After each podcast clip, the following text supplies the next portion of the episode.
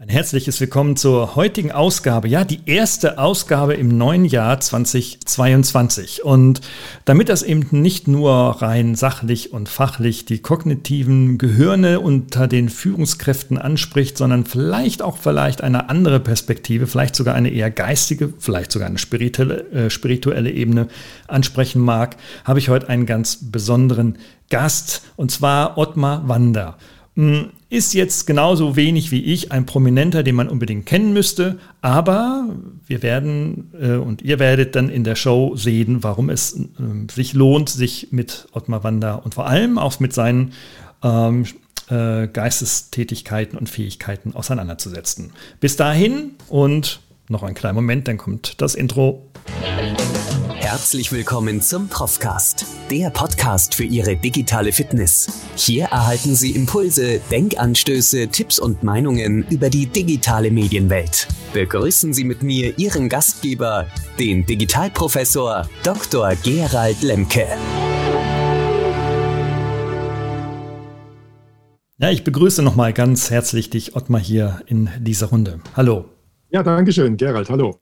Hallo, wir haben uns kennengelernt, das erzähle ich in jedem Podcast, woher wir uns kennengelernt haben, aus dem äh, Business-Netzwerk LinkedIn. Da haben wir uns beobachtet, dann haben wir gemailt, dann haben wir telefoniert und dann haben wir festgestellt, wow, da ist etwas ganz Besonderes hier für unsere Zuhörerschaft eine ja, ja, Besonderheit, die du einfach mitbringst. Denn du bist, nein, du warst Pastor und bist heute Führungskräftecoach. Also es gibt eine Menge Pastoren, es gibt eine Menge Führungskräftecoaches, aber ich kenne kaum, also weniger als eine Handvoll, die beides mitbringen. Wie ist, hat sich denn das bei dir entwickelt? Warst du erst Coach und dann Pastor oder umgekehrt? Ich war immer schon Coach und der Pastor, würde ich im Rückblick sagen. Also die, die, Begleitung und Förderung von Menschen war immer mein Thema. Und insbesondere, was mir am Herzen lag, ich wollte Kirche, die, die örtliche Kirchengemeinde in eine Zukunft bringen, die sie relevanter macht für die Gesellschaft um uns herum. Das war immer so mein innerer Antrieb, auch sowas, was ich als Berufung nennen würde.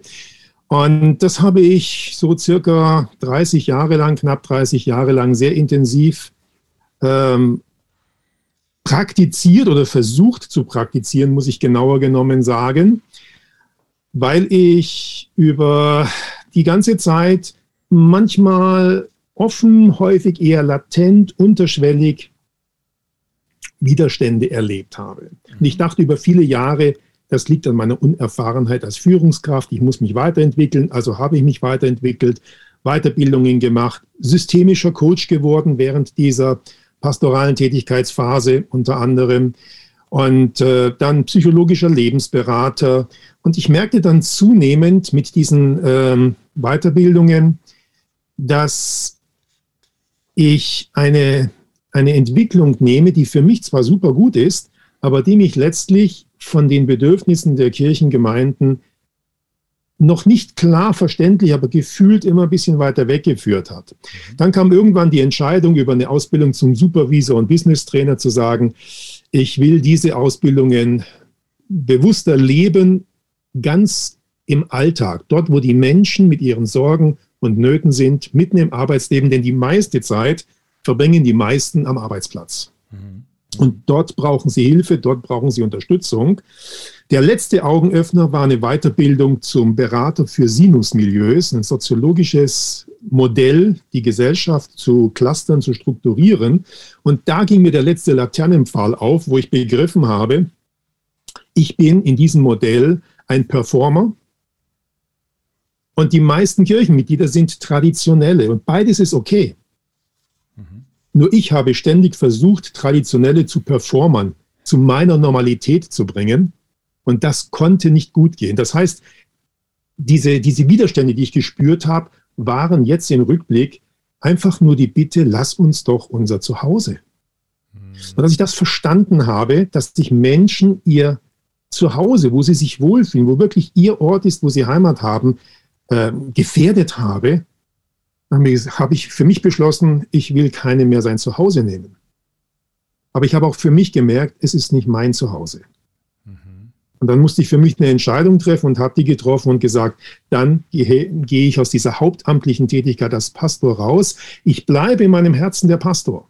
Ich bin in meinem Menschen ein, Herzen ein Mensch, der nach wie vor als eine der größten äh, inneren Antriebe in sich trägt, Menschen zu helfen, dass sie ein glücklicheres, leichteres, erfüllteres Leben führen, mhm. sinnerfüllteres Leben führen. Mhm.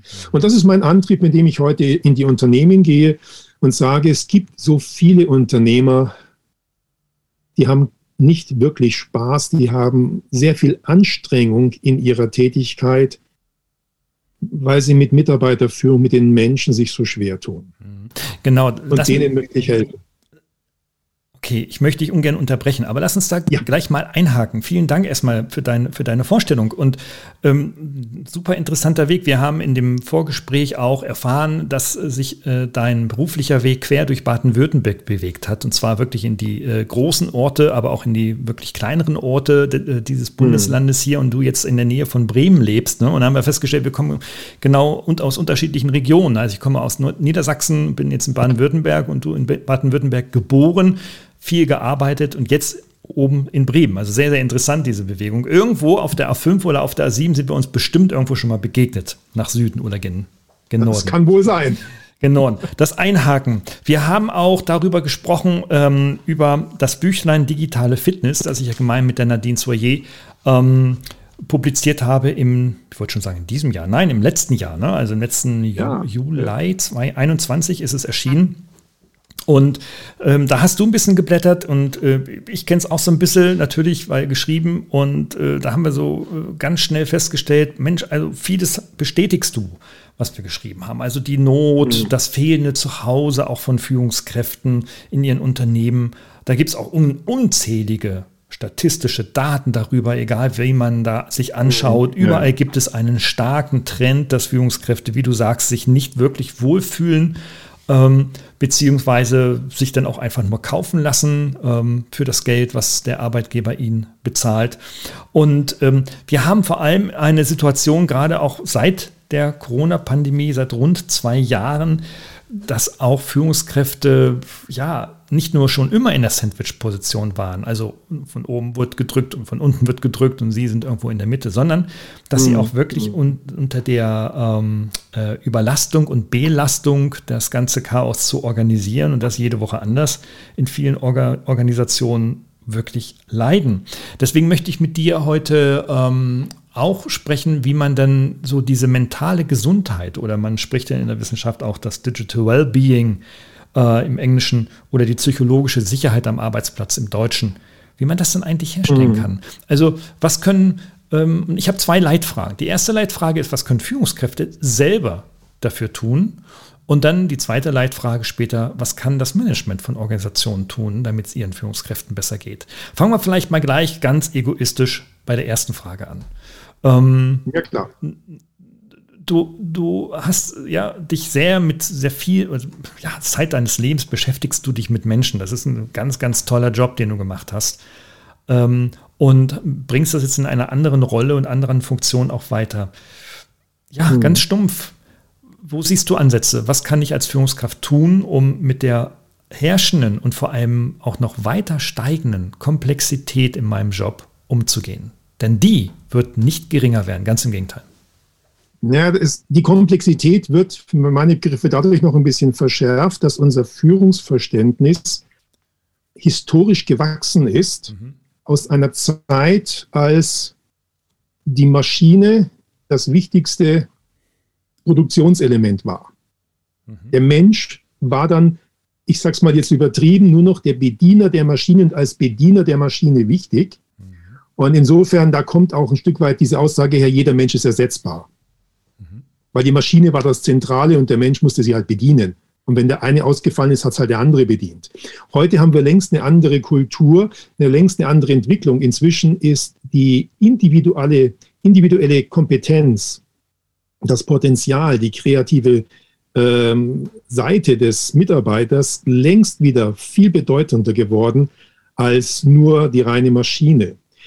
Insofern dieses soziale Miteinander, das stattfinden muss, soziale Kompetenz ist ein ganz wichtiges Thema für mich, um das ich mich kümmere, die braucht unbedingt Stärkung, damit Menschen unterstützend, fördernd miteinander umgehen. In vielen Unternehmen herrscht nach meiner Erfahrung ein negativer Energiekreislauf. Mhm. Einer zieht dem anderen Energie ab und dann müssen Menschen noch mit Maschinen, also auch mit EDV arbeiten, mhm. mit denen nur sehr begrenzt Interaktion im Sinne eines menschlichen Dialogs möglich ist. Da muss sich der Mensch einseitig auf die festgelegten Strukturen der Maschine Computer einstellen, darauf einlassen und umso mehr für die emotionale, psychische, soziale Gesundheit braucht der Mitarbeiter Förderung für diese Ebenen des Miteinanders, der, der Begegnung, damit ein Ausgleich stattfindet, der die Mitarbeiter, die so viel Zeit im Arbeitsplatz verbringen, äh, damit sie emotional, aber auch sozial, also beziehungsmäßig gesund bleiben. Und dann letztlich auch körperlich, denn wenn, wenn da eine Schieflage ist, dann wirkt sich das in der Regel auch auf den Körper auf, die, aus, die sogenannten psychosomatischen Erkrankungen. Genau, also das äh, kann man ja unter anderem der jährlich erscheinenden Gallup-Studie auch entnehmen, ähm, was ja. die Arbeitszufriedenheit eben nicht nur von den ähm, Mitarbeiterinnen und Mitarbeitern, sondern auch von den Führungskräften selber äh, anbelangt das bleibt seit vielen Jahren konstant mit leichter Tendenz nach oben, aber viel spannender finde ich tatsächlich, was du sagst, ähm, wenn man mal in die Zahlen schaut, wenn man sich die Krankenkassenberichte, die Jahresberichte anschaut, mhm. ähm, wie sich das äh, dort denn mit der psychischen Entwicklung sehr vieler und immer mehr Menschen dann äh, bewegt, das ist dann schon, ja, man muss schon, wenn, wenn man nur auf die Zahlen schaut, äh, schon erschrecken. Wir haben also, ja. ne, wir haben also hier tatsächlich nicht nur ähm, stark, also jährlich steigende Burnout. Äh, Zahlen zu vernehmen, je nach Definition muss man gucken, von welcher Krankenkasse kommt das, aber wenn man sich mal die verschiedenen DRK, IKK und TK, wie sie alle heißen, übereinander legt, ist die Tendenz sehr, sehr eindeutig. Ähm, mhm. Da kann man an den Zahlen nicht mehr drehen. Die äh, Menschen in den Unternehmen, äh, ja, ich will nicht sagen zwingend leiden, aber haben eine unglaubliche Belastung auszuhalten. Ähm, ja dieses Thema Mental Health hatte, ähm, hat in diesem Buch, in diesem Büchlein äh, auch eine ganz besondere Motivation, weil es eben, wie du sagst, äh, du hast es angerissen, auch vor allem durch die Technologie, durch die Informationstechnologie und Computer vor allem getrieben wird. Ne? Ähm, da ähm, kommt es heute und in Zukunft vor allem ja auch darauf an, als Führungskraft zu gucken, wie bleibe ich da eigentlich digital resilient? Ne? Also wir haben, wir nehmen wahr äh, in den Nutzungszahlen, dass insbesondere so die 20 bis 35, 39-Jährigen äh, in einer Lebensphase, in der sie ihre Karriere basteln, ihre berufliche Karriere, wirklich an den Dingern kleben. Ja. Also mhm. ähm, 12 bis 15 Stunden Nutzungszeiten sind da mittlerweile überhaupt keine Ausnahme mehr äh, an mhm. äh, technischen Geräten inklusive Smartphone. Ähm, und ähm, wir wissen aber auf der anderen Seite auch, hey, das führt schon zum, zum digitalen Burnout, Schlagwort der letzten Jahre. Mhm.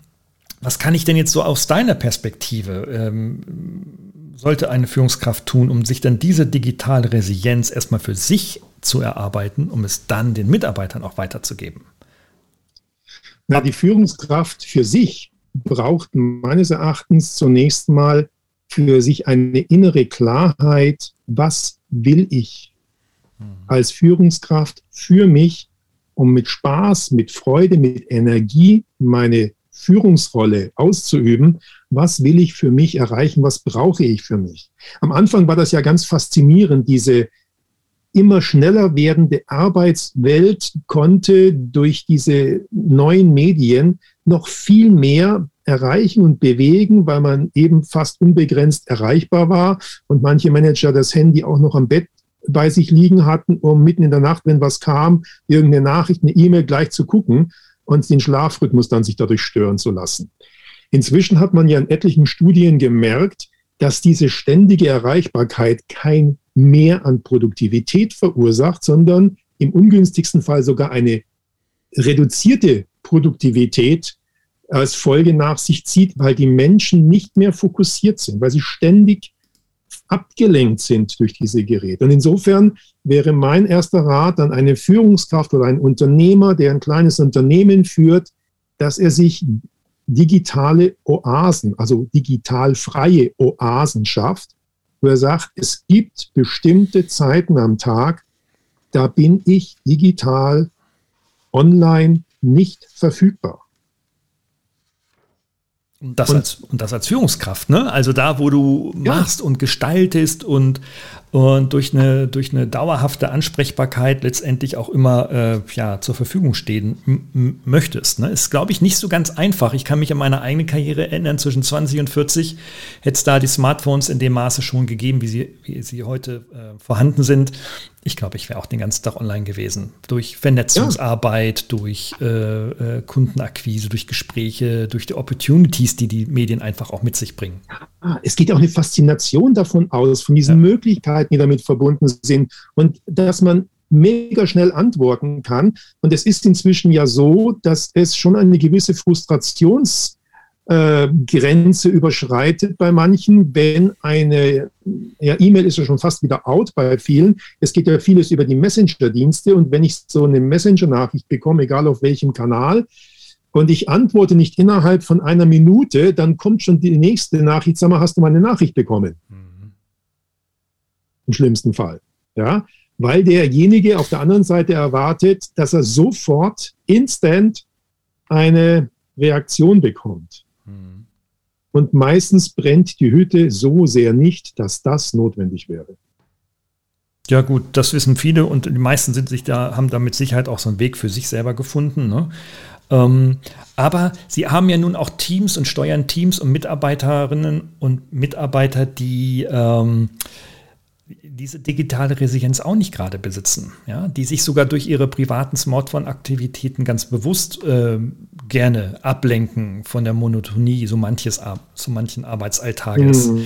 Ja, ja. Wie, wie, kann denn jetzt so eine Führungskraft nun damit umgehen, aus deiner Perspektive heraus, ähm, solche Menschen zu führen? Denn eins wissen wir, Verbote kann man machen, klar, aber Verbote müssen kontrolliert werden, beziehungsweise das Einhalten der Regeln muss kontrolliert werden und im schlimmsten Fall auch sanktioniert werden. Klar, kann man machen. Ich kenne viele Unternehmen, die das auch so tun.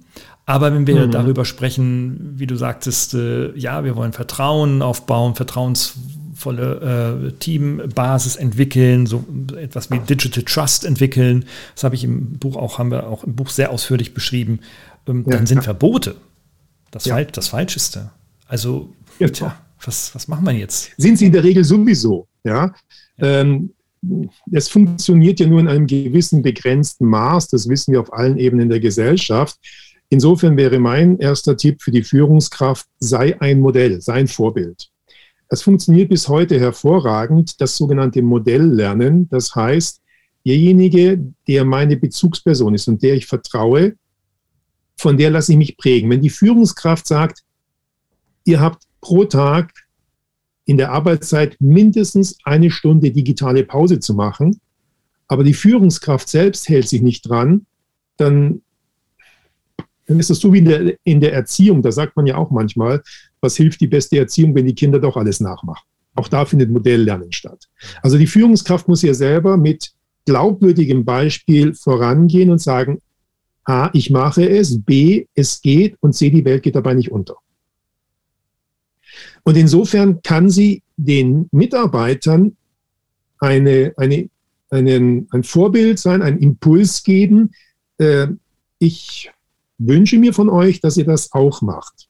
Letztlich bleibt die eigenverantwortliche Entscheidung des Mitarbeiters, wie er sich verhält, immer bei ihm. Das kann die Führungskraft dem Mitarbeiter auch nicht nehmen. Aber sie kann sagen, was mir wichtig ist, ist eine langfristige Leistungsfähigkeit.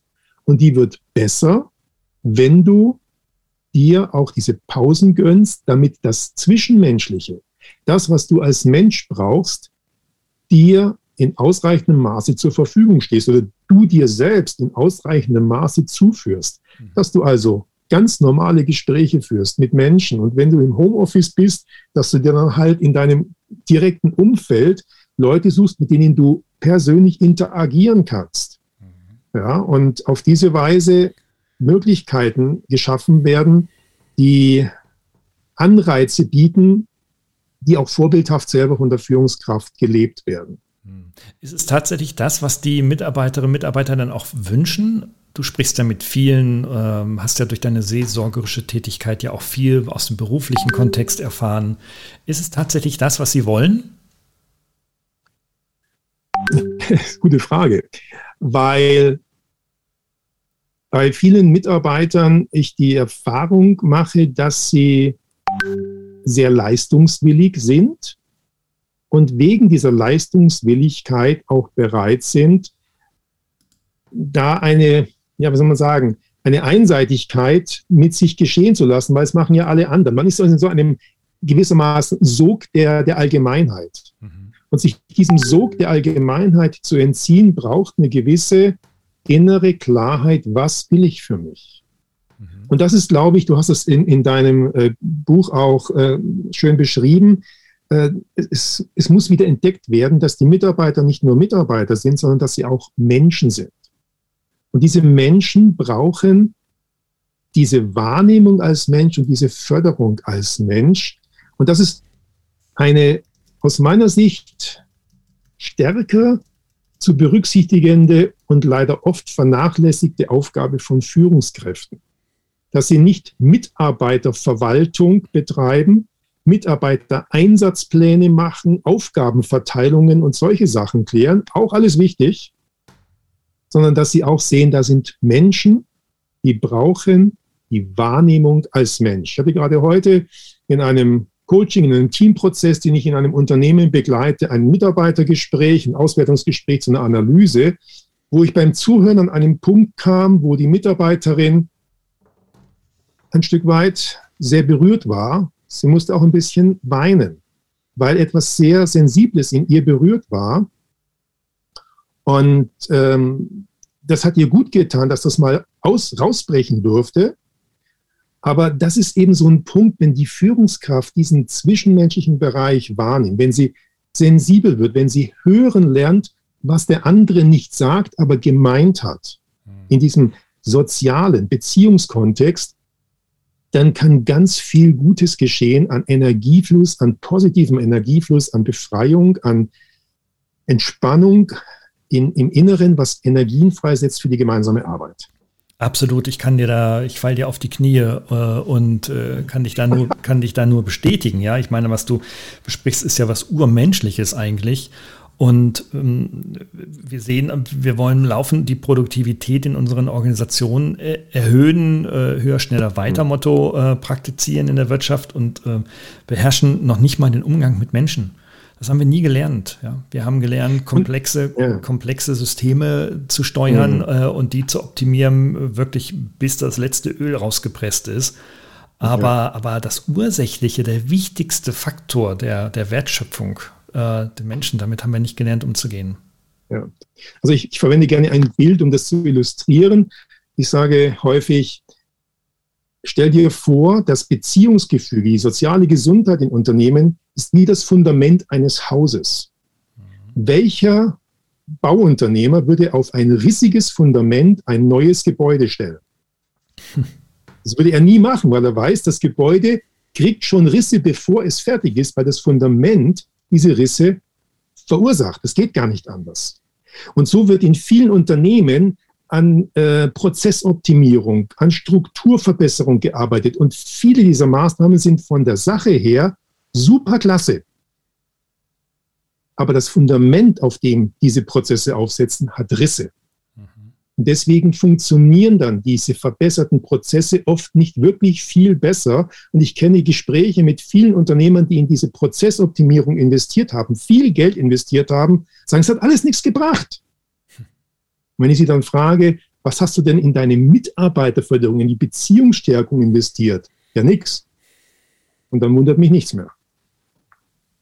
Ja, ich hatte letztens auch so ein vergleichbares Gespräch, ähm, das mir auch wiederholt die Augen öffnete, ähm, mit einer Personalchefin eines großen ähm, Konzerns. Und da war das auch so, also dass sie sich letztendlich dann die ganze Zeit in ihrer Führungsarbeit als Personalchefin letztendlich damit beschäftigt hat, das Personal in die vorhandenen Strukturen zu pressen. Beziehungsweise, mhm. also unterm Strich mal wirklich so auf den Punkt gebracht ähm, das wird ja. natürlich auch anders genannt, aber letztendlich geht es darum, die sollen so funktionieren, wie die Struktur es vorgibt. Ja. Ähm, das ja. ist leider, leider immer noch äh, so. Und wir sehen ja auch in den letzten anderthalb Jahren durch die Corona-Pandemie, wie dann mhm. der Übergang zu Homeoffice bei fast 60 Prozent aller Beschäftigten in unserem Land genau diese Strukturen aufgebrochen hat. Damit können ja. viele, viele Führungskräfte nicht umgehen. Ne? Sie leiden darunter unter ihrem Machtverlust, unter Denken, dass sie äh, Einfluss verlieren bei ihren Mitarbeitern. Sie können sie nicht kontrollieren. Ähm, sie, äh, das soziale Zampanu-Verhalten fehlt und so weiter, äh, gerade bei den Älteren, die wir, so unsere Generation, mhm. die das noch so gelernt mhm. hat, weil es für sie noch wichtig war für die Karriere. Und das ist schon schwierig. Hast du da auch solche Situationen, wo Führungskräfte auf dich zukommen und sagen, Mensch, sag mal, wie kann ich denn jetzt damit umgehen? Oder in den Teamentwicklungsprozessen, die du begleitest, kommt so etwas bei dir vor? Es kommt immer wieder vor, ähm, weil, und nicht erst seit Homeoffice, aber da ist es jetzt tatsächlich verschärft, weil die sogenannten bewährten, tradierten Führungs- und Steuerungsmechanismen eben zunehmend nicht mehr funktionieren.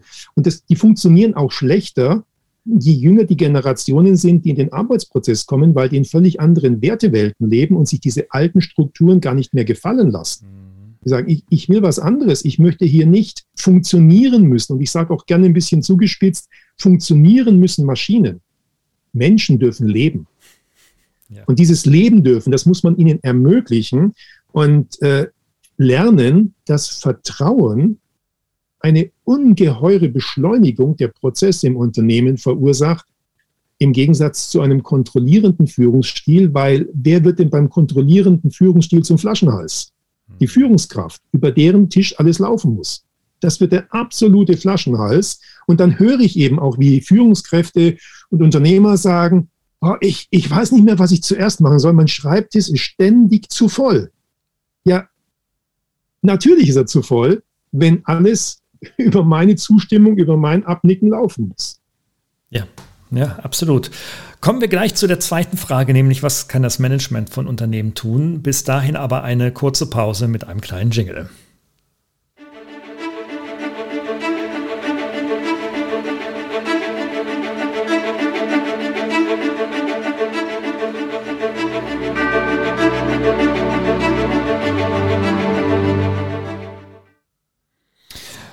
Eine aktuelle Studie hat gezeigt in dem letzten Jahr, dass 89 Prozent aller Befragten in den Unternehmen in Deutschland ähm, der Ansicht sind, dass sich ihr Arbeitsleben verschlechtert hätte. Sicherlich ist Corona da ein Treiber.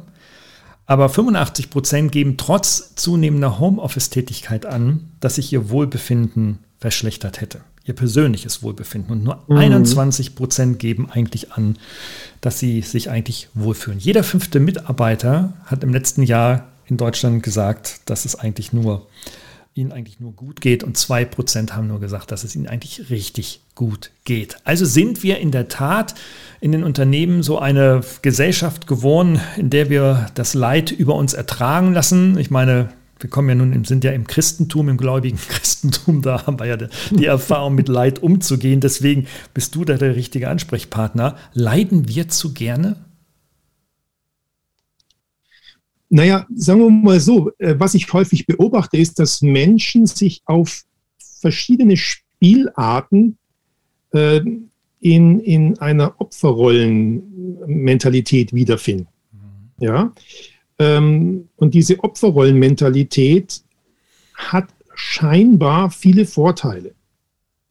Der Vorteil ist, die Verantwortung liegt immer bei den anderen. Ich kann ja nichts dafür. Wenn die anderen, dann wäre bei mir und so weiter, wird dann argumentiert. Ja? Ich kann ja nicht, weil. Ja? Die Umstände haben es nicht zugelassen. Und so gibt es viele Aussagen, die manchmal mehr, manchmal weniger nah an der Wirklichkeit sein mögen. Das will ich jetzt nicht im Einzelfall immer alles ausschließen. Aber was ich beobachte ist, es gibt viel zu wenig Menschen in unserer Gesellschaft, die Verantwortung übernehmen.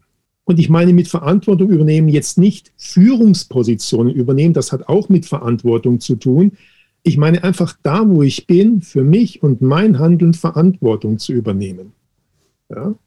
Und dadurch leben wir in einer Gesellschaft, äh, gibt es ein schönes Modell in der Psychologie, nennt sich das Dramadreieck, wo wir das tägliche Drama im Zusammenspiel der Menschen spielen. Ja? Und da gibt es eben die die die Opfer sind, die sagen, weil die da oben, deswegen geht es mir nicht gut, deswegen habe ich so einen Druck, deswegen bla bla. Dann wird aber derjenige, der sich als Opfer fühlt, wenn er drunter nochmal eine Ebene hat, die er anzuleiten hat, wiederum zum Täter gegenüber den anderen und wiederholt das gleiche Spiel, das an ihm durchgeführt worden ist. Und dann gibt es da nebenbei noch ein paar Retter, die dann meinen, sie sind die Helden, aber nein, sie tragen ja nur dazu bei, dass dieses eigentlich dumme Spiel stabilisiert wird. Mhm. Und das ist so ein tägliches Drama. Es ist ein schönes, einfaches Modell, aber es beschreibt für mich so treffend, was jeden Tag hundertfach, tausendfach in Unternehmen stattfindet. Und hier gilt es, einen, einen Durchbruch anzustreben. Das heißt, Management hat zum einen die Aufgabe für mich, Menschen dazu wieder zu befähigen, sie in die Rolle, in die Lage zu versetzen, verantwortlich zu handeln. Und wenn jemand verantwortlich handeln lernt, und je mehr jemand verantwortlich handeln lernt, desto leichter ist es auch, dieser Person zu vertrauen. Und je mehr Vertrauen herrscht, desto leichter läuft alles im Unternehmen. Vertrauen ist sowas wie der Schmierstoff im Getriebe. Es macht alles einfach leichter gängig. Ohne Frage. Ohne Frage. Und was kann denn jetzt das Management, was kann eine Geschäftsführung, eine Geschäftsleitung oder was kann eine eigene, ein, eine einzelne, meine ich, Führungskraft äh, jetzt unabhängig der Hierarchie tun, um äh, das in das Unternehmen zu transportieren? Ja, es sind im Wesentlichen aus meiner Sicht zwei Schritte. Das eine ist die Persönlichkeitsentwicklung der Führungskraft. Viele Führungskräfte tun sich schwer zu vertrauen, anderen zu vertrauen, weil sie sich selbst nicht vertrauen. Mhm. Und ich glaube, das ist ein erster wichtiger Schritt, sich selbst wieder vertrauen lernen. Und das hat auch was damit zu tun, sich seiner selbst bewusst zu werden. Wer bin ich eigentlich? Viel zu viele Menschen sind eben durch die Führungsprozesse wie du sagst, hineingepresst in bestimmte Rollen und haben sich darin geübt, eine Rolle zu spielen, die sie gar nicht sind.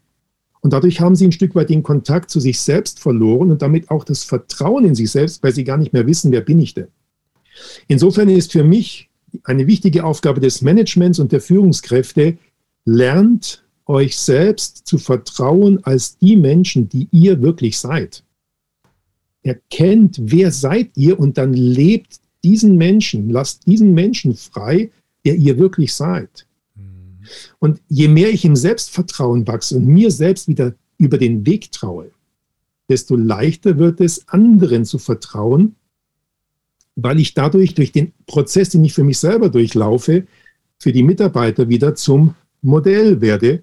Und in diesem, in diesem Lernprozess, den ich für mich selber durchlaufe, sie ermutige, auch mitzumachen in diesem Lernprozess. Und so kann man ein ganzes Unternehmen mit relativ einfachen und auch günstigen Tools quasi flächendeckend überziehen mit Modellen der und, und, und, und Strukturen, Tools zur Persönlichkeitsentwicklung, an der alle miteinander arbeiten und sich gegenseitig, weil sie in einem gemeinsamen Prozess stecken, Freude haben, sich zu unterstützen und zu fördern. Manchmal schmunzeln sie dann vielleicht, weil sie sagen, ach, du machst gerade diese oder jene Übung. Ja, die kenne ich auch. Und, und so, so kommt ein bisschen Entspanntheit und Gelassenheit ins Miteinander und auch Gespräch. Sag mal, wie bist du damit umgegangen? Wie bist du da weitergekommen? Und auf einmal haben Menschen wieder Gesprächsthemen, die Spaß machen, wo sie sich gegenseitig fördern und in einen positiven Energiekreislauf kommen, weil einer dem anderen unterstützt. Und dieses soziale sich unterstützen wirkt sich dann positiv auf das Miteinanderarbeiten aus, weil auf einmal die Arbeit, ich sag's mal überspitzt, nebenbei auch erledigt wird. Also schöner kann man es eigentlich gar nicht sagen. Ähm, du hast den, den Kernsatz gesagt, wer bin ich eigentlich?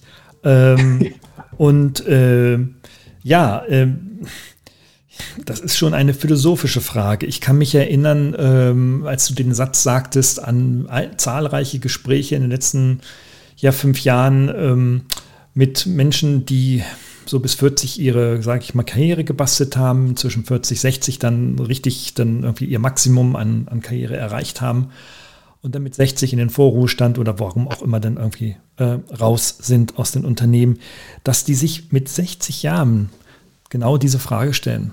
Wer bin ich eigentlich? Sie stellen sich eigentlich gar nicht mal die Frage, wer war ich eigentlich? Das ist klar per qua Funktioner äh, definiert mhm. worden vom System aber sie wissen dann am Ende oder quasi im, im Herbst, Winter ihres Lebens eigentlich gar nicht, wer sie wirklich sind und sind dann auf der Suche. Das nehme ich sehr, ja. sehr häufig, also nahezu regelmäßig wahr. Und je höher die Karriere war und je mehr Kohle du verdient hast und je fetter die Abfindung war, umso klarer kommt und schneller kommt diese Frage hervor. Mhm. Ähm, ja. ja, du hast das so schön gesagt, ja, also über Vertrauen als Schmierstoff dann ähm, da zusammenzukommen mit den Führungskräften. Ähm, jetzt machst du ja Coaching. Ich habe nur ein Buch geschrieben, in Anführungsstrichen, aber du machst es ja praktisch. Deswegen die kritische Frage. Äh, du hast von Übung gesprochen. Hast du ein Beispiel von so einer Übung, was so eine Führungskraft tun kann, ähm, um, sag ich mal, wieder Spaß am menschlichen Miteinander zu gewinnen? Oder was könnte, was würdest du einer Personalentwicklerin oder eines Person, einem Personalentscheider raten, ähm, mit welcher Übung man starten könnte? Also eine Übung, äh, die man jederzeit sofort starten kann, ist tatsächlich einfach erstmal sich Zeit nehmen und bewusst atmen. Allein das ist schon mal ein Punkt, wo ich sage, dieses sich konzentrieren auf seine Atmung und mal eine Minute wirklich alles andere abschalten und sagen, ich nehme einfach nur mal wahr, was passiert in meinem Körper, am besten die Augen dabei schließen und bewusst, intensiv, genüsslich, nicht hektisch und mal eben atmen, sondern wirklich genüsslich einatmen, das richtig als ein Erlebnis, als einen Event feiern und dieses Atmen genießen und zu spüren, wo fließt denn die Luft überall hin, wo bewegen sich da Muskeln in mir, allein diese Körpererfahrung mal bewusst wahrzunehmen, sich wieder mal zu spüren. Und in Ergänzung dazu, wenn man darin ein bisschen Übung hat, sich seiner inneren Gespräche bewusst zu werden. Ich frage manchmal Menschen, auch gerade Führungskräfte, Unternehmer, mit welchen Menschen redest du den Tag über am meisten? Ja, da kommen alle möglichen Vorschläge. Aber was die meisten nicht auf den ersten Schlag registrieren, sie reden mit sich selbst am meisten. Die meisten Menschen bekommen ihre inneren Selbstgespräche, die sie vom Aufwachen bis zum Schlafengehen begleiten, die bekommen die gar nicht mehr bewusst mit, die finden einfach statt. Und das ist ein zweiter Schritt, dieses mir selbst wieder zuhören lernen diese inneren Gespräche, diese inneren Dialoge, die ständig und dauernd stattfinden, wieder hören. Sie nicht nebenbei einfach laufen lassen, wie man Berieselungsmusik nebenbei laufen lässt, sondern hinhören, sich selbst zuhören und hören, was sag ich denn? Welchen Dialog führe ich? Und die meisten Menschen führen tatsächlich bedauerlicherweise destruktive, selbst zerstörerische innere Dialoge. Dialoge der Selbstkritik, der, der Selbst, sich selbst klein zu machen. Und gerade, und das ist vielleicht für manchen erstaunlich, gerade Menschen, die nach außen eine unglaubliche Stärke, ein Selbstbewusstsein an den Tag legen, wenn man mit ihnen ganz persönlich ins Gespräch kommt und sie sich öffnen, dann erfahre ich ganz oft, wie viel innere Nöte sie haben wie viel Selbstgespräch da ist, wo sie sagen, ich spiele doch nur eine Rolle. Ich versuche einfach nur meiner Verantwortung gerecht zu werden. Wenn meine Mitarbeiter wüssten, wie es mir manchmal geht. Ja. Oh ja, oh ja, oh ja, das weiß ich als Führungskraft selber auch. Diese inneren Gespräche hast du immer. ähm, und je je äh, oberflächlicher die Kommunikation ist, umso weniger Feedback-Spiralen äh, hast du natürlich dann äh, und dann weißt du nicht mehr irgendwann nach einer gewissen Zeit, wo du stehst, wo du äh, als Führungskraft stehst, wo du als Person mhm. stehst. Und dann kann man sich verlaufen.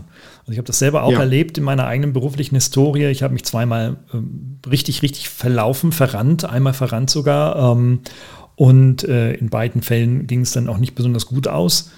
Ähm, aber das war letztendlich dann auch die Ursache. Ja? Also ähm, ja. deswegen, wir sind so eine Generation als Babyboomer, wir mussten das durch eigenes Erfahren und eigenes Erleben lernen. Das hat uns keiner mhm. gesagt. Da war weder Wissenschaft noch Praxis und geschweige denn unsere sozialen Umfelder bereit dazu, äh, uns da zu formen. Jetzt habe ich aber äh, auch äh, arbeite mit vielen jungen Menschen zusammen an der Hochschule ja. bekanntermaßen. Was würdest du denen also denen, das klingt jetzt so, so abwertend, das meine ich gar nicht. Aber was würdest du den jungen Menschen, sagen wir mal, zwischen 20 und 25 oder 20 bis 30 denn mitgeben, die jetzt ähm, häufig schon denken, dass das Leben eigentlich schon performt ist, viel schneller und wie früher, viel materieller abgesicherter als äh, bei ihren Eltern im vergleichbaren Lebensraum? Mhm. Äh, aber was würdest du ihnen raten, worauf sollten Sie sich fokussieren? Sollen Sie sich jetzt also auch eine App runterladen, wie Seven Mind beispielsweise, wo du dann meditieren kannst und dann äh, äh mit Bodyscan und so weiter. Ich mache es im Übrigen auch, ja, also ähm, mhm. dich dann selber erspüren und erfahren kannst. Ähm, jetzt bist du ein, ein grauer Hase, weißer grauer Hase, wir beide sind das. ähm, ja. Ich möchte mich da zurücknehmen in meinem eigenen Klientel. Was würdest du meinen Studenten sagen? Ich will deinen Studenten sagen, erstmal ist es gut, wenn sie Tools finden und wenn es Apps sind, die ihnen helfen, diese Fokussierung zu verstehen, wer bin ich und was will ich, klarer zu kriegen. Mhm. Und äh, diese Generation hat ja von Grund auf schon eine andere Wertehierarchie als unsere Generation. Sie haben eine andere Lebenslogik als unsere Generation. Und diese Lebenslogik brauchen und sollen sie nicht verraten und verkaufen, um in diesen ähm, Unternehmensstrukturen dann quasi ihre Lebensqualität zu verlieren. Denn nur wenn sie sich die erhalten, werden sie auch mit Freude langfristig leistungsfähig sein und Freude nicht nur an ihrer Arbeit haben, sondern durch das Erleben in der Arbeit auch in ihr privates Umfeld hinaustragen. Und insofern ähm, darf diese Generation einerseits sich bewusst sein, das, was an ihren Lebenswerten, an ihrer Lebenslogik für sie gut ist, das dürfen sie auch ähm, klar und ähm, deutlich formulieren. Das, diese Klarheit brauchen auch die Unternehmen, damit sie sensibler werden dafür, welchen, welche Räume, welche welche Unternehmenskultur muss ein Unternehmen gestalten, um dieser nachwachsenden Generation an wertvollen Mitarbeitern in den Unternehmen ein Zuhause zu geben. Ja, es gibt zum Beispiel eine Studie, dass die durchschnittliche Beschäftigungsdauer von unter 30-Jährigen bei zweieinhalb Jahren liegt. Ja, in der Tat. Und dann kommen die einen zu einem Ergebnis, ja, typisch die unstete Jugend. Mhm. Aber das ist so die oberflächliche Antwort. Wenn ich genauer hinschaue, merke ich, dass bei ganz vielen dieser jungen Leute die Suche nach einer sinnerfüllenden Arbeit der Grund ist, warum sie immer wieder wechseln, weil die Firmen auf den Hochglanzseiten der Webpages und ihrer Anstellungsformulierungen Sachen versprechen, die Hoffnung auf Sinnerfüllung bei dieser Generation wecken. Und wenn sie dann im Unternehmen drinstecken, erleben sie, das war häufig nur heiße Luft und dahinter ist keine Substanz. Und damit diese Substanz auch wirklich eingeführt wird, würde ich diese Generation ermutigen, dass sie Klarheit darüber haben und vielleicht tatsächlich das ein oder andere Mal mutig sind im Ausprobieren, ob eine Firma hält, was sie versprochen hat. Und wenn da der Raum nicht gegeben wird, tatsächlich gezielt, aber genauer in Zukunft hinzuschauen, wo sie das finden. Und ich behaupte für mich, die Unternehmen, denen es gelingt, diesen Switch, diese Transformation der Unternehmenskultur zu vollziehen, damit diese nachwachsende Generation in ihrer Kreativität, mit ihrem Potenzial die, die, den Unternehmen dient und damit letztlich der Gesellschaft dient durch die Dienstleistungen und Produkte, die dadurch ähm, hergestellt werden, die werden die Sieger in dem allseits äh, klagend bemerkten Mitarbeitermangel sein. Ja, absolut. Ja, also du hast es wieder wunderbar auf den Punkt gebracht, wie ich finde.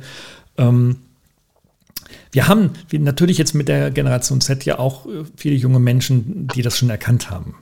Äh, mehr, mhm. Manche mehr bewusst, manche eher unbewusst. Was sie alle vereint ist, ähm, sich im Unternehmen nicht mehr an der Nase herumführen zu lassen, ähm, ja. so wie wir das noch haben machen lassen mit uns, sondern ähm, zu sagen, okay, ich habe ein bestimmtes Bedürfnis, das mag jetzt zunächst erstmal mit 20, 25 Jahren natürlich auch erstmal einfach zu formuliert sein, wie mehr Urlaub oder mehr Kohle oder mehr oder ein größeres iPhone oder Smartphone oder sowas. Mhm. Materieller Art, ähm, weil das für die wichtiger ist. Aber sie führen die, äh, die kulturellen Werte, die du auch schon angesprochen hast, deutlich früher ins Feld äh, bei ihrer Employability und ihrer Beschäftigung, ja. ne, als ähm, das noch in unserer Zeit war. Also insofern müssen wir uns da, glaube ich, keine großen Sorgen machen, ähm, dass sie das nicht schon längst tun. Aber ja, dass sie natürlich auch ein Kulturwegbereiter sind. Ähm, ja, das klingt natürlich für abstrakt für jemanden, der gerade einen Job über monster.de sucht mit 26 Jahren. ja, Aber ja. dass das natürlich eine, eine immense Chance für äh, gerade in der ähm, Wirtschaftssituation, in der wir uns befinden, äh, gibt, äh, steht völlig außer Frage. Ja, und wenn jetzt in den nächsten 10, ja. 10 15 Jahren die unsere, unsere wir als Führungskräfte alle abtreten werden in die Pensionen und Renten äh, oder ins Privatleben, dann ähm, ja, gibt es da un, un, so ungeahnte Möglichkeiten für die junge Generation. Also das ist wirklich beneidenswert. Ich würde vielleicht noch eins ergänzen wollen, Gerald. Ich, ich denke, dass die, ähm, diese Dinge, die du gerade genannt hast, diese, diese äußerlich sichtbaren Dinge wie mhm. eine gewisse Anzahl an Urlaubstagen, eine Flexibilität in der Arbeitszeit, die entsprechende technische Ausrüstung mit iPhones oder anderen Smartphones, Tablets und solchen Geschichten, das sind ja eigentlich nur Mittel zum Zweck. Mhm. Ja, im Grunde genommen geht es nicht um den Urlaub, es geht nicht um die Flexibilität, es geht auch nicht um das iPhone, sondern es geht um die damit verbundene Befriedigung von im Menschen verankerten Grundbedürfnissen. Und wenn ein Unternehmen versteht, welche Grundbedürfnisse im Menschen vorhanden sind und sie als Menschen und eben nicht nur als Mitarbeiter sieht und sagt, wir sorgen dafür, dass deine innersten Bedürfnisse so erfüllt werden, dass du hier Sinn spürst, wenn du bei uns arbeitest.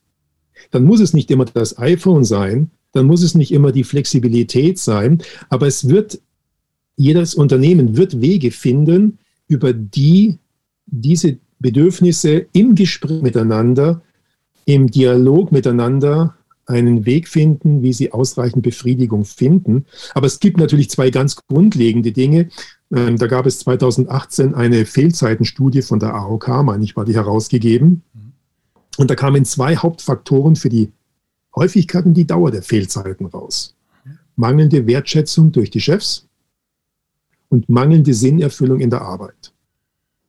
Und allein wenn diese zwei Dinge ein Unternehmen versteht zu handhaben und zu praktizieren, wird sie schon eine hohe Attraktivität, wird so ein Unternehmen hohe Attraktivität für diese junge Generation haben, weil sie unglaublich bereit sind, sich zu engagieren, wenn sie ernsthafte Wertschätzung, nicht gespielte, ich gebe dir mal ein Lob, sondern ernsthafte, ehrlich gemeinte Wertschätzung spüren für ihr Menschsein und für, der, für, den, für den Menschen, der sie sind. Mhm.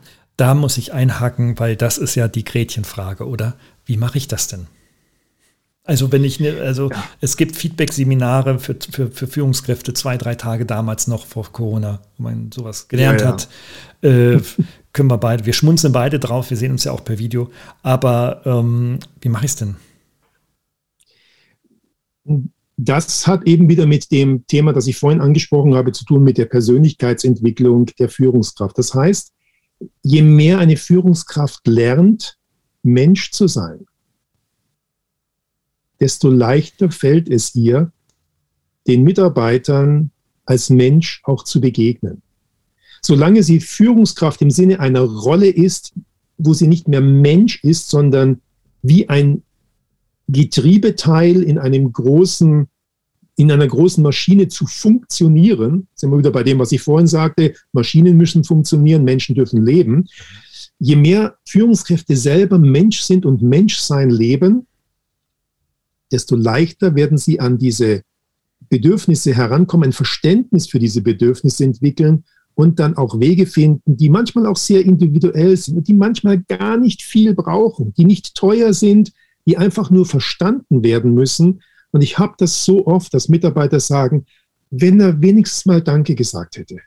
Einfach mal ein Danke und ich wäre so glücklich gewesen. Mhm, mhm. Und zwar ein von Herzen kommendes Danke, nicht ein eben gelerntes Danke, was man in irgendeinem Seminar gelernt hat, wie oft am Tag sollte man Danke sagen und solche Geschichten. Da werden theoretische Strukturen vermittelt, die häufig mit dem realen Leben nur teilweise, manchmal leider gar nicht in Übereinstimmung sind. Das liegt sicherlich auch daran, Ottmar, dass wir als Menschen vermutlich nirgendwo richtig lernen, dankbar zu sein. Also, als du so sprichst, ja. äh, überlege ich irgendwie so, wann habe ich das letzte Mal Danke gesagt? Ähm, ich sage es häufig, glaube ich, so in der, in der Selbstwahrnehmung. Aber ich weiß jetzt nicht, ist es jetzt irgendwie eine Routine, eine rhetorische Floskel? Ist es jetzt irgendwie, äh, oder ist es wirklich vom ganzen Herzen kommend? Das, äh, ich überlege noch, ja. Ja, aber das ist genau der Punkt, dass wir das tatsächlich, wenn uns, allein, dass du das wahrnimmst, ist ja schon ein unglaublich wertvolles Signal, du nimmst es wahr. Mhm. Das ist schon mal klasse, weil viele nehmen das gar nicht wahr. Und allein, dass du es wahrnimmst, bringt dich ja zum Nachdenken. Und jedes Mal, wenn ich etwas wahrnehme, was bisher zwar auch schon stattgefunden hat, Verhaltensmuster, die ich an den Tag gelegt habe, und auf einmal beobachte ich diese Verhaltensmuster, sie geschehen nicht einfach, ich nehme sie wahr und merke, Moment, will ich das so machen? Und warum mache ich das so? Kann ich dem einen, einen, einen größeren Sinn, einen größeren Wert geben? Und dann haben wir ja auch dieses eingeübte Spiel. Ich erlebe das so oft. Ich habe mich sehr, äh, schon sehr daran gewöhnt, wirklich mit ehrlichem Herzen für vieles, auch für diese sogenannten Kleinigkeiten und Selbstverständlichkeiten Danke zu sagen, Menschen. Mhm. Und dann in Süddeutschland habe ich dann oft die Formulierung gehört, nicht Rede wert. Und du weißt, dass hier im Norden, da heißt es ähm, dann, ähm, was ist der Satz häufig, dafür nicht. Ja, dafür nicht, genau. ja, so. Ja, ja. Und dann frage ich mich, ja, wofür denn sonst? Genau. Ja, das heißt also, wir haben einerseits verlernt, für das Selbstverständliche dankbar zu sein und es wertzuschätzen. Und andererseits haben wir uns darin geübt, in einer Form falscher Bescheidenheit, so ordne ich es oft ein, einer gespielten Demut zu sagen, ach, dafür musst du doch nicht Danke sagen. Und im Grunde genommen, bei den allermeisten Menschen behaupte ich, wenn ich mit ihnen spreche, erfahre ich das auch, dieses Danke zu hören und zu spüren, das könnte der wirklich ernst gemeint haben. Mhm. Da kommt vielleicht trotzdem das dafür nicht hier oben raus, aber im Herzen passiert, oh, ich habe ein Danke gehört. Wie schön. Mhm. Mhm. Also ich hole erstmal gerade tief Luft, ich lasse erst raus und dann hole ich sie wieder. Ähm, das ist so wichtig, ja. Ähm, also ich beschäftige mich in der gesamten Arbeit äh, mit der meiner wissenschaftlichen, praktischen Arbeit mit, mit, mit der Humanisierung unserer Arbeitswelt in digitalen Umfeldern. Mhm. Ähm, und äh, sicherlich kann man dankbar sein, wenn Word tatsächlich äh, das Dokument auf dem richtigen Drucker ausdruckt und nicht irgendwie drei Etagen tiefer oder sowas. Äh, das ist das eine. Aber das andere, das Zwischenmenschliche, da hast du wirklich ein ganz wichtiges Wort gesagt. Äh, Danke oder Dank Dankbarkeit, in welcher Konjunktion wir das auch immer nehmen wollen. Ich glaube, das ist ein fantastisches Schlusswort, ähm, das ich dir gar nicht aus dem Mund ne nehmen möchte, aber in die Ohren unserer Zuhörerinnen und Zuhörer geben möchte, vielleicht nochmal darüber nachzudenken, wann haben sie das letzte Mal aus vollem Herzen Danke gesagt, ähm, weil alle Management- und Führungsfloskeln und äh, Techniken und auch die Tools, die wir in unserem Buch hier Digitale Fitness ähm, äh, hinlänglich beschrieben haben, funktionieren nicht, wenn das Einfachste nicht funktioniert. Und das mhm. dazu gehört unter anderem Dankbarkeit. Ja, Ottmar, ähm, ich danke dir herzlich für, für deine Worte, für das Hineindenken in meine Fragen. Wir haben das vorher nicht abgesprochen, wir haben das wirklich alles live entwickelt hier. Ähm, ja. Toll, wie du dich darauf eingelassen hast und äh, ich hoffe, dass daraus ein sehr schönes Gespräch für unsere Zuhörerinnen und Zuhörer entstanden ist. Ähm, vielleicht auch die eine oder andere Handlungsempfehlung, ähm, die man dann zumindest zum Nachdenken für das neue Jahr, vielleicht sogar als neuen Vorsatz sich entwickeln kann. Herzlichen das Dank. Das würde mich sehr freuen, ja. ja. Und von ganzem Herzen wirklich danke für deine Zeit. Danke für deine Einladung, Gerhard. Sehr gerne. Hat Ihnen dieser Podcast gefallen? Dann freue ich mich über eine Bewertung oder eine Weiterleitung in Ihrem Netzwerk. Oder abonnieren Sie diesen Podcast zum Beispiel bei iTunes oder registrieren Sie sich für meinen kostenfreien Newsletter.